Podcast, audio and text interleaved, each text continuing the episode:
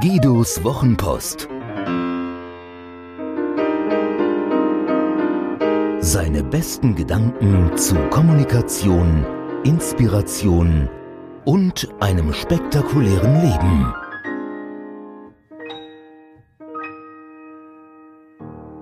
Prognosen, Säbelzahntiger und der Neokortex. Die Fähigkeit zur Prognose sichert unser Überleben und verantwortet, wenn stark ausgeprägt, trainiert und bewusst eingesetzt, unseren Erfolg. Deswegen ist es eine gute Idee, sich dessen bewusst zu sein. Wenn ich eine Straße überqueren möchte, hilft es ungemein, die Geschwindigkeit des ankommenden Kieslasters richtig einzuschätzen. Wenn ich aufs offene Meer hinausschwimme, sollte ich meine Kräfte kennen, denn ich muss ja noch zurück. Wenn ich in Verhandlungen einen Preispunkt nenne, steigt die Erfolgswahrscheinlichkeit, wenn ich meines Gegenübers Budget und Preissensibilität zumindest erahne. Grundsätzlich müssen wir an dieser Stelle zwischen mittelbaren und unmittelbaren Folgen unterscheiden. Wenn ich die Hand auf die heiße Herdplatte lege, stellt sich der Effekt schnell und schmerzhaft ein. Das geht sofort. Wenn ich aber täglich Fastfood esse, habe ich erst die Befriedigung dann irgendwann das Übergewicht und noch später womöglich ernsthafte gesundheitliche Risiken. Dauert aber ein bisschen. Wenn ich als junger Mensch einen Fondssparplan starte, kann ich, wenn ich diesen Weitblick besitze, entspannt aufs Alter blicken. Gerade wenn die Konsequenzen nicht sofort sichtbar werden, fällt es manchen Menschen ungemein schwer, die richtige Prognose abzugeben. Ich sehe das bei meiner Frau, der für mich besten Homestagerin der Welt. Da geht es darum, ein Haus verkaufsfein zu machen. Ja, das kostet Geld, aber ja, das bringt mehr Geld. Nennen wir es also ruhig Investition. Konkret. Kosten von 8.000 bis 15.000 Euro steht ein Mehrerlös beim Verkauf von 5 bis 20 Prozent gegenüber. Bei einem 400.000 Euro Haus reden wir also von 20 bis 80.000 Euro. Und dennoch, ach, eigentlich wollte ich doch nichts mehr investieren, klingt es nur zu häufig durch die Immobilienlandschaft. Es ist zum Haare raufen, wofür wiederum ich zuständig bin. Der kurzfristige Effekt, eine leerere Brieftasche zu haben, überwiegt den mittelfristigen Effekt, die gleiche Brieftasche richtig voll zu bekommen. Prognose braucht Erfahrung, Vorwissen, Daten. Überdeutlich wird dies bei dem Beispiel mit der Herdplatte. Ab dem zweiten Versuch weiß ich, was passiert. Der erste Versuch, Generationen von Eltern nicken jetzt seufzend, ist offenbar für Kinder irgendwie unvermeidlich. Und dennoch genügt das nicht als Erklärmodell, sonst würden ja alle Menschen ihre Häuser vor dem Verkauf stagen lassen, würden alle bei einem Portfolioverwalter ihr Geld anlegen. Doch mein Portfolioverwalter zum Beispiel sagt, viele Menschen halten Schwankungen in ihrem Fonddepot gar nicht aus und verschenken deshalb über einen längeren Zeitraum gesehen viel möglichen Gewinn, obwohl sie aus Statistiken doch ablesen können, dass sich beispielsweise ein Sparplan mit einem ausgewogenen Mix riskanter Titel trotz möglicher Schwankungen langfristig, langfristig viel, viel besser entwickelt als die meisten anderen Anlageformen. Woran liegt das? Eine Ursache dafür ist unser Hirn. Es ist einfach nicht für komplexe Konstellationen gemacht. Der Neokortex, der zuletzt entwickelte Teil unseres Gehirns, war schon fertig, als unsere Vorfahren vor 200.000 Jahren vor dem Säbelzahntiger weg und hinter dem Mammut herrannten. Damals lebten Menschen wie Tiere in Umständen, die die Wissenschaft Immediate Response Environment, IRE, nennt, also eine Umgebung, in der Ursache und Wirkung eng beieinander liegen wie bei der damals noch nicht erfundenen Herdplatte. Ich habe Hunger, Stress. Ich fange einen Fisch, Stress weg. Mir ist kalt in meiner Rheinmittelhöhle, Stress. Ich schlage Steine aneinander, entzünde ein Feuer, das mich wärmt, Stress weg. Ich warte durch den Bach, treffe auf ein Krokodil, Stress. Ich bin schneller als das Krokodil, Stress weg. Wie bei einem Hirsch, der friedlich äst, kommt dann Löwe ums Eck, dann geht der Hirsch ab mit voller Adrenalin- und Dopamindosis über Stock und Stein, um dann mit der Ruhe eines Zen-Meisters weiter zu äsen. Seit einem erd- und menschheitsgeschichtlich sehr, sehr kurzen Zeitraum ist alles anders. Wir haben Computer, Tiefkühlschränke und plastische Chirurgie, fliegen in höchste Höhen und tauchen in tiefste Tiefen. Das Wissen der Menschheit passt lange nicht mehr in einen Kopf, so dass wir ein weltweites Netz von Computern gesponnen haben.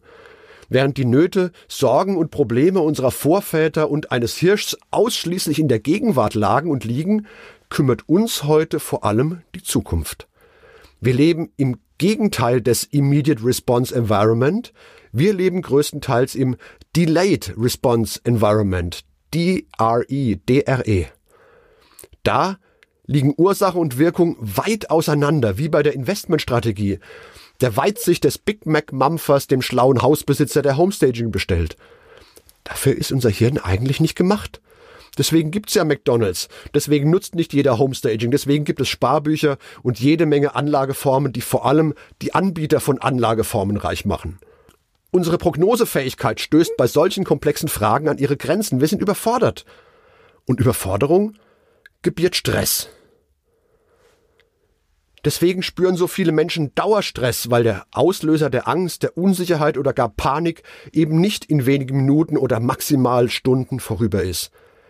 Wenn ich nicht weiß, ob ich meinen Kindern die Schulfreizeit nächsten Sommer bezahlen kann, weil mein Arbeitgeber rote Zahlen schreibt, mein Job nicht mehr sicher ist wenn die Franzosen Atommeiler in der Betriebssicherheit meines Baumhauses lustig am Netz lassen, wenn Russen, Amerikaner, Engländer, Chinesen und Koreaner an den Krisenherden der Welt zündeln und sich Millionen Ausgebombter auf die Suche nach einem sicheren Land machen.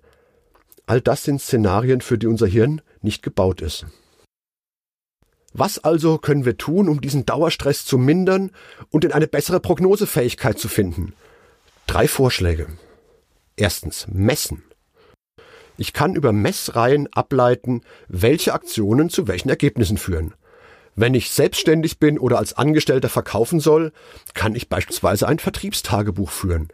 Daraus kann ich dann mit der Zeit immer besser ablesen, wie viele potenzielle Kunden ich ansprechen muss, um eine bestimmte Anzahl an Terminen zu haben und eine bestimmte Anzahl an Abschlüssen zu machen. Ich kann beispielsweise auch ein Haushaltsbuch führen, wenigstens eine Weile, um zu verstehen, wie viel Geld ich tatsächlich für was ausgebe.